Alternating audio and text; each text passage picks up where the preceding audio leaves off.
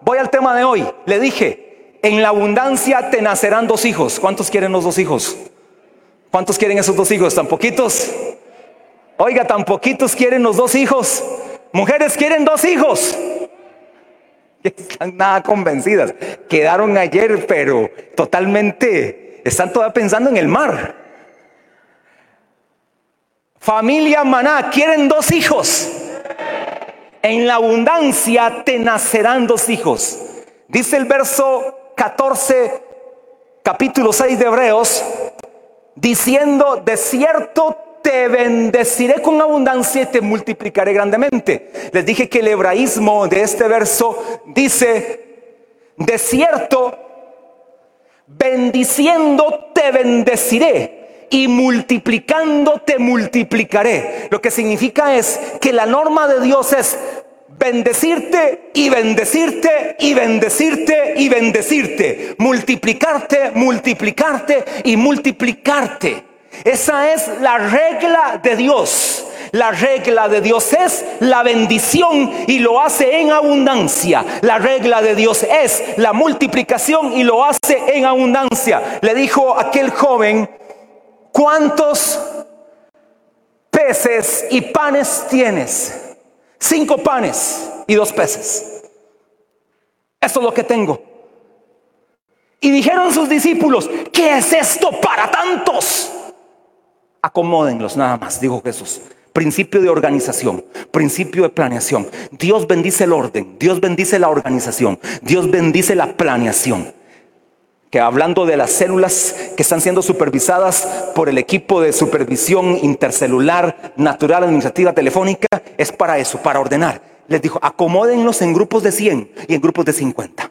Yo más o menos, porque se comieron unos, dice la Biblia, comieron unos 5 mil hombres sin contar mujeres y niños. Más o menos pudieron haber unos 10 mil. Más o menos pudieron haber acomodado aproximadamente, este, eran grupos de 100 y de 50. Más o menos pudieron haber unos 5 unos 25 este, grupos de 100 y como unos 50 grupos de 50, más o menos un poquito más allá de los 5 mil. Imagínense esos montes ordenaditos. Y nada más decían, ahora vayan pasando.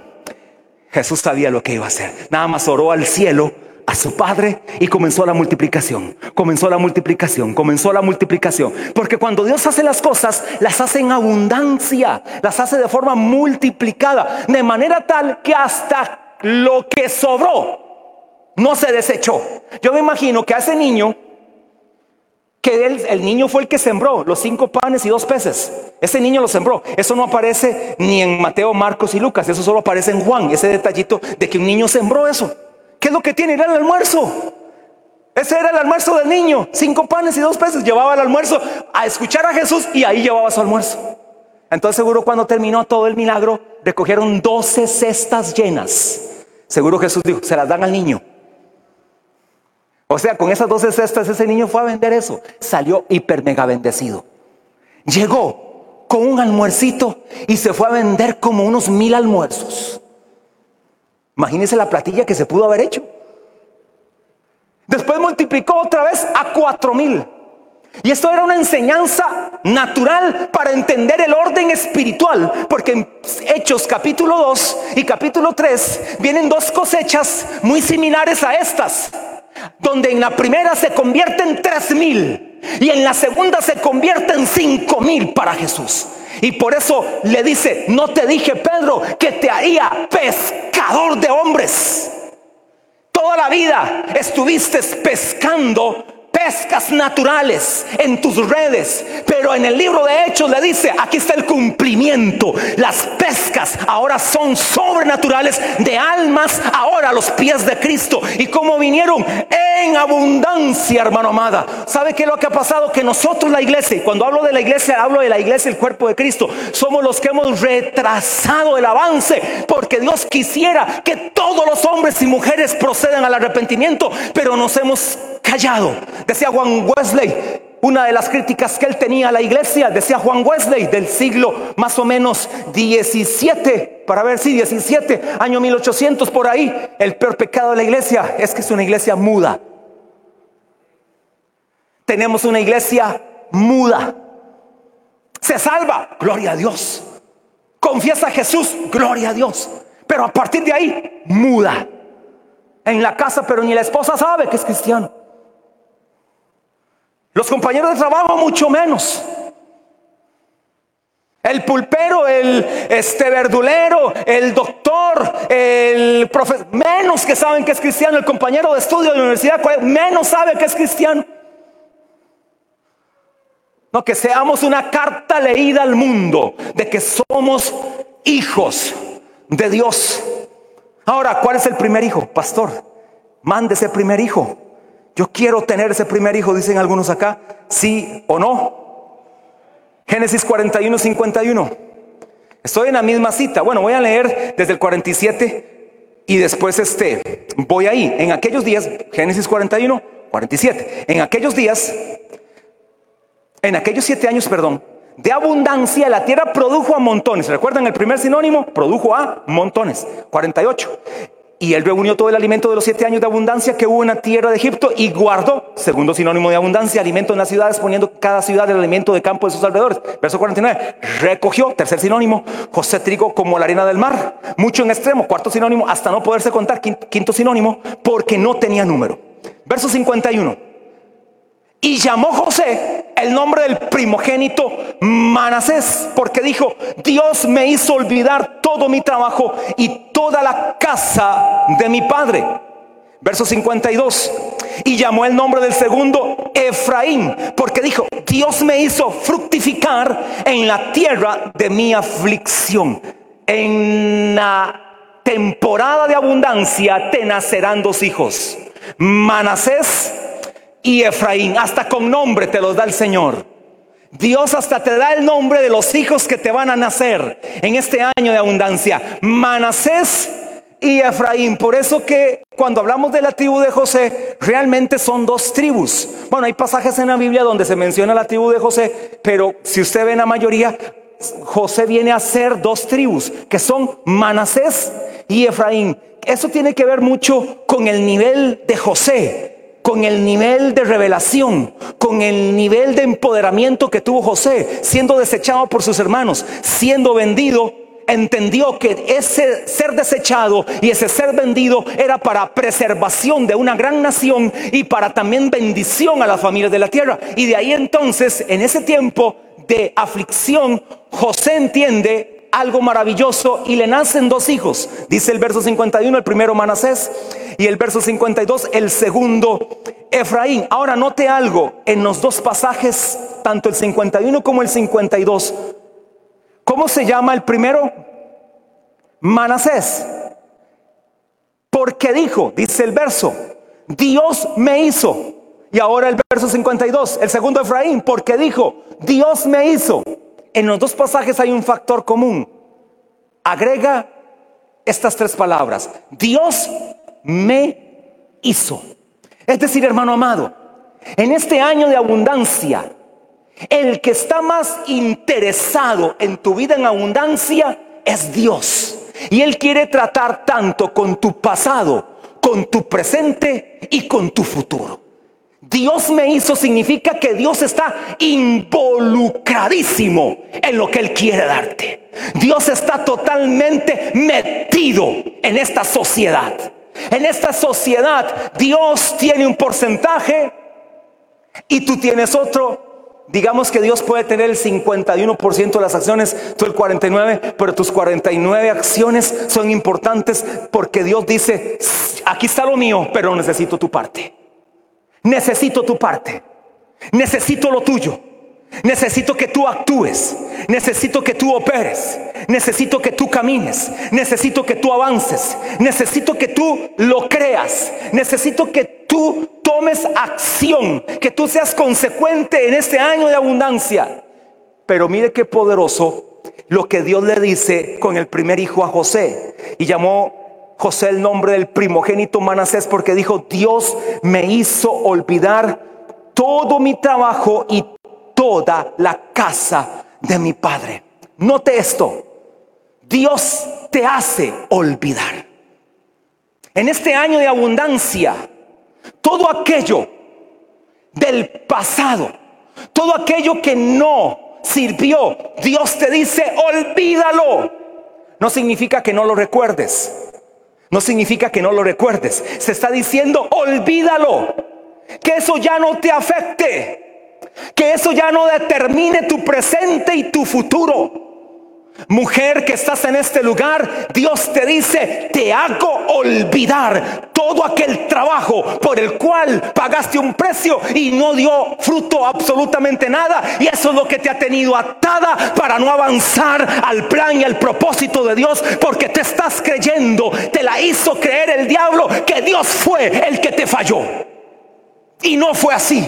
Por eso Dios te dice, te daré en abundancia y te haré olvidar todo tu trabajo, todo fracaso, toda decepción, toda tristeza, todo dolor, toda situación inesperada, toda maldición, todo aquello que no logró el éxito, Dios te, dice, tanto hombre como mujer y familias y jóvenes, te hace olvidar porque te va a llevar a una vida y a una vida en abundancia, porque si sigues atado a tu pasado, tu pasado te frena para alcanzar un gran presente y un gran futuro de gloria. Si el pasado lo tienes en tu presente, no podrás avanzar al año de abundancia. No vivas bajo la sombra de tu pasado. Ya no vivas más bajo la sombra de tu pasado. Olvídate de eso. Olvídate que ya no estudiaste. No andes más diciendo es que no estudié, es que soy un bruto, un analfabeta, una bestia, un caballo, una yegua. Un bueno para nada, un mediocre, un estúpido. Ayer he oído esa entrevista como 20 veces bueno, no la estaba oyendo, fue que quedó prendido ahí el televisor. Y entonces la estaba viendo la pastora.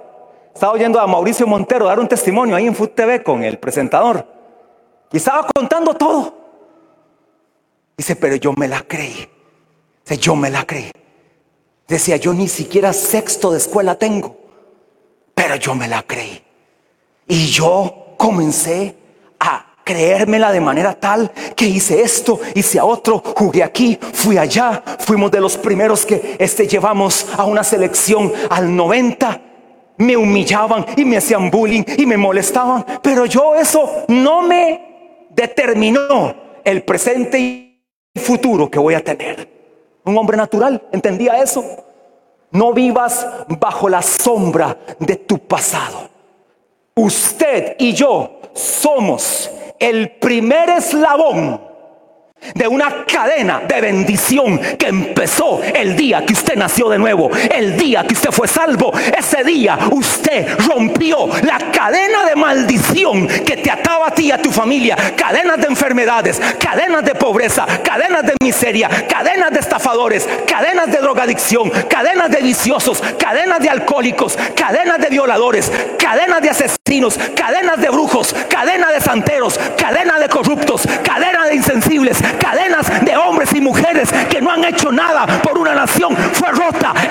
de tu nuevo nacimiento. Así que tú eres el primer eslabón de una cadena de bendición.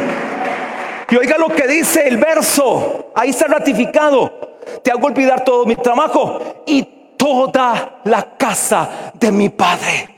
Dios me hizo olvidar todo mi trabajo y toda la casa de mi padre, todas las maldiciones heredadas de tus padres, Dios las hace olvidar. Las maldiciones generacionales fueron deshechas, fueron quebradas, fueron anuladas en la cruz. El acta de los decretos que había en contra tuya fue eliminada, fue retirada. ¿Y sabe dónde fue clavada? En la cruz. Y la cruz es redención, la cruz es pacto, la cruz es liberación de la maldición. Yo he oído hablar gente de maldiciones. Se creen más las maldiciones generacionales que las bendiciones que Dios te da a través de la obra de la cruz. Te hace olvidar la casa de tu padre. ¿Quién es tu papá? ¿De dónde naciste? ¿Quién te este, engendró? Olvídese de eso. Ya no andes escarbando. Porque ya esas maldiciones fueron rotas. Te hace olvidar. Lo puedes recordar. Pero te las hace olvidar. Eso es lo que Dios hace. Por eso dice el apóstol Pablo, dándole luz del Nuevo Testamento, olvidando ciertamente lo que queda atrás. Olvídate. Colosenses 3, 13 y 14. Olvidando ciertamente lo que queda atrás y extendiéndome a lo que está delante. ¿Sabe qué era lo que estaba atrás del apóstol Pablo? ¿Sabe qué era, hermano? No es como lo suyo y lo mío. Perseguidor de la iglesia. Cuando estaba muriendo, Esteban dijo, denle duro a este cristiano desgraciado, hijo del diablo. Mátenlo duro. Y si quieren, yo le doy la estocada final. Perseguidor. Encarcelaba cristianos. Ese era el trabajo del apóstol Pablo. Encarcelar cristianos. Se cree que el aguijón en la carne, que el apóstol Pablo no era tanto una enfermedad. Algunos creen que era una enfermedad, que aparentemente murió con ceguera. Pero muchos creen que el aguijón del apóstol Pablo, yo pienso que es ese. Hay un aguijón en mi carne, dice, si en el cuerpo no lo sé, si fuera del cuerpo, habla de ese aguijón. Era un sentimiento de culpa por haber sido perseguidor de la iglesia. Lo atormentaba. Yo perseguí la iglesia. Yo consentí en la muerte de Esteban. Yo fui el que dije, sí, mátenlo. Yo saqué de casas a muchos y los encarcelé. Los llevé ante los sacerdotes, los llevé hasta gobernantes, porque el apóstol Pablo, hermano amado, no era un jovencito cualquiera. Cuando empezó a perseguir la iglesia, era un total universitario sumamente preparado. Era como esos revolucionarios, eran como esos comunistas que no se echan atrás por nada, que le van al frente a donde sea, sumamente preparado, teólogo e instruido a los pies de Gamaliel, de la tribu de Benjamín, es decir, del primer rey de Israel. Es decir, tenía hasta un linaje de gran este, envergadura. Y este usaba todo eso para venir y ponerle el pie en el cuello a muchos cristianos. Y tal vez ese sentimiento de culpa hizo que él no tuviera esa paz necesaria. No tenía ese gozo. Después dice en cárceles, siendo apedreado, golpeado, derribado por un edificio, bajado de una canasta, un acto de humillación de los más grandes en esa cultura, descolgado por un muro, en naufragios, en peligros de muerte, en persecución, en hambre. Este no era que ayunaba, es que tenía hambre porque no había que comer. Lo único que él comía era palabra y palabra y palabra y adoración y adoración. Estando con Silas, su compañero de batalla, empezaron a cantar en aquella cárcel y dice que los muros empezaron a temblar y las cárceles empezaron a abrir. Y estando en eso, después de haber sido apaleados y apedreados, Después de estar en esa situación, cantaban a Dios, las cárceles se abrieron y dice que el carcelero, el jefe de la cárcel se iba a matar porque dice, se me escaparon todos. Pablo le dice, no lo hagas. Hoy llegó la salvación a tu vida. En la peor de sus situaciones le llevó salvación al jefe de la cárcel, que de repente fue el que también le dio algunos garrotazos. ¡Qué amor! Le contaba de esas anécdotas reales de iglesia moderna de una mujer que también a su esposo lo mataron siendo misionero, mataron a sus hijos, a ella no las mataron, eran varias mujeres de América del Norte, que es el país que mandó más misioneros en el siglo pasado. Estados Unidos, ustedes lo saben, misioneros por todo el mundo. Eso Dios lo va a recompensar a esta nación. Dice que esta mujer volvió, la enviaron otra vez de misionero, ya una mujer más madura, una mujer más formada, tal vez cuando estuvo en esa tenía tal vez unos 20 años, regresó ya como unos 40 años, 20 años después. Y fue al lugar y le predicó a los hombres que mataron a su esposo y a sus hijos. Y se convirtieron a Cristo y llegaron a causar un gran despertamiento en las regiones del Medio Oriente, China, Japón, Corea, Taiwán, todas esas zonas. Hoy Corea del Sur, una de las naciones más convertida a Cristo, superan el 45% de cristianos, donde está la iglesia del ya fallecido, falleció creo que en este en el año pasado falleció el doctor Paul Jong Cho la iglesia de un millón y medio de miembros. La famosa montaña de oración donde oran 24 horas. donde tienen una empresa de transportes de más de 100 buses, donde están dando vuelta y vuelta y vuelta, transportando gente que va a orar a la montaña de oración. Se insertan 24 horas orando ese día ahí en ayuno por las naciones de la tierra y por su nación a la cual pertenecen. Por eso hoy Corea, estando a la par de Corea del Norte, China, Taiwán, Mongolia, Irán, Irak, rodeados de naciones corruptas que se levantarán en el último tiempo. Por cierto, que lo vamos a ver, las que la Biblia llama Togar, Mafut, Kutiluz. Esas se levantarán. A esas Corea del Sur les ha hecho frente. ¿Qué nivel? ¿Qué amor? ¿Sabe por qué? Porque Dios te hace olvidar todo tu pasado, todo tu trabajo y todo aquello que tus padres hicieron que no fue correcto y fue de maldición. Y número dos, te nacerá un hijo más, pero este hijo va a ser poderoso. Te nacerá un Efraín, te nació un Manasés, pero ahora viene un Efraín, porque dijo verso 52, Dios me hizo fructificar en la tierra de mi aflicción. ¿Sabe hermano? Yo cuando leí eso, yo dije, Dios nos hizo fructificar en el 20 y 21 tiempo tiempos de enfermedad, tiempos de pandemia, tiempos de COVID, donde han muerto miles de miles y ya millones de habitantes de la tierra. Y Dios te ha hecho en este año. Aquí estás, aquí estás levantado, aquí estás con la frente en alto, aquí estás con trabajo. Levanten la mano los que tienen trabajo, levanten la mano los que han estado comiendo estos 24 meses, levanten la mano los que Dios los sanó cuando fueron contagiados del COVID. Aquí están, levanten la mano aquellos que han dicho hasta aquí me ayudó el Señor. Hasta aquí me liberó. Hasta aquí me levantó. No hay nada que me ha hecho retroceder. Aquí estoy con la frente en alto. ¿A cuántos Dios les dio un en estas temporadas? ¿A cuántos les dio una casa en esta temporada? ¿A cuántos lo sacó de una deuda en esta temporada? Dios te hace fructificar en esta tierra de aflicción. Ese es el Dios que tenemos. Dígame la aflicción que sea. Dios te hace fructificar. Tu empresa se levanta porque se levanta en medio de la aflicción. Tu negocio se levanta porque se levanta en tierra de aflicción. Tu puesto de trabajo será promovido en esa tierra de aflicción porque se levanta en el nombre de Jesús. Promociones van a venir. En el tiempo de la aflicción, parece que aquí el autor hizo una extrapolación al siglo XXI y dijo, esto va a venir para el siglo XXI. Estamos en tiempos de aflicción, iglesia amada. Por eso hay que enseñar los tiempos finales. Póngase de pie y declare conmigo, Dios trabaja con mi futuro. Levante sus manos para irnos y dele a Él toda alabanza. Ya me pasé más bien, pero dos estrofas de este canto y nos vamos. Porque yo creo lo que este canto dice. La victoria es tuya porque Cristo la ganó por ti.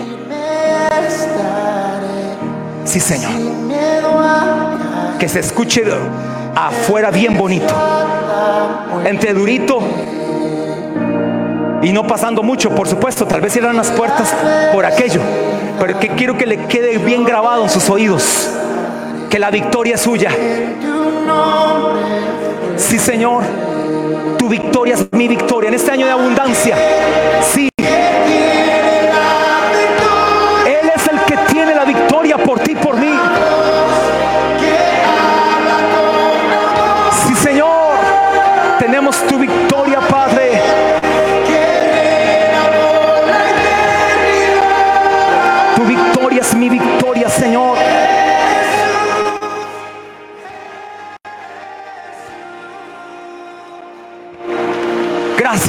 Espíritu Santo. Oiga, en la tempestad, en las situaciones difíciles, en la aflicción Él te da la victoria.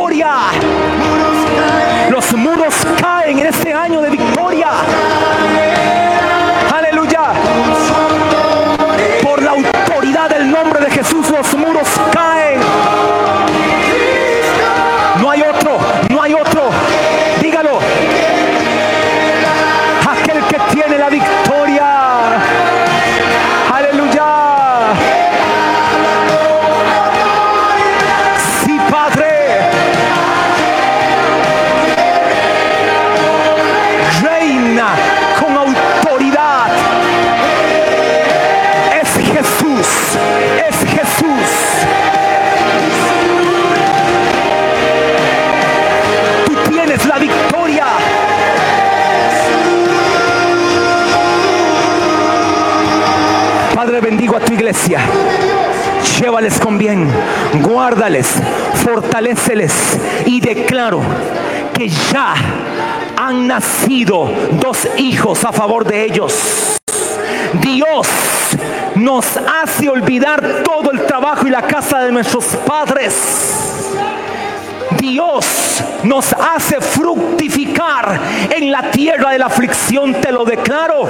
Vete con paz, vete con gozo, vete en victoria, cantando, cantando tu victoria, vete cantando tu victoria. Dale el aplauso al Rey de Reyes y vete cantando la victoria que es tuya, te pertenece, es tu victoria.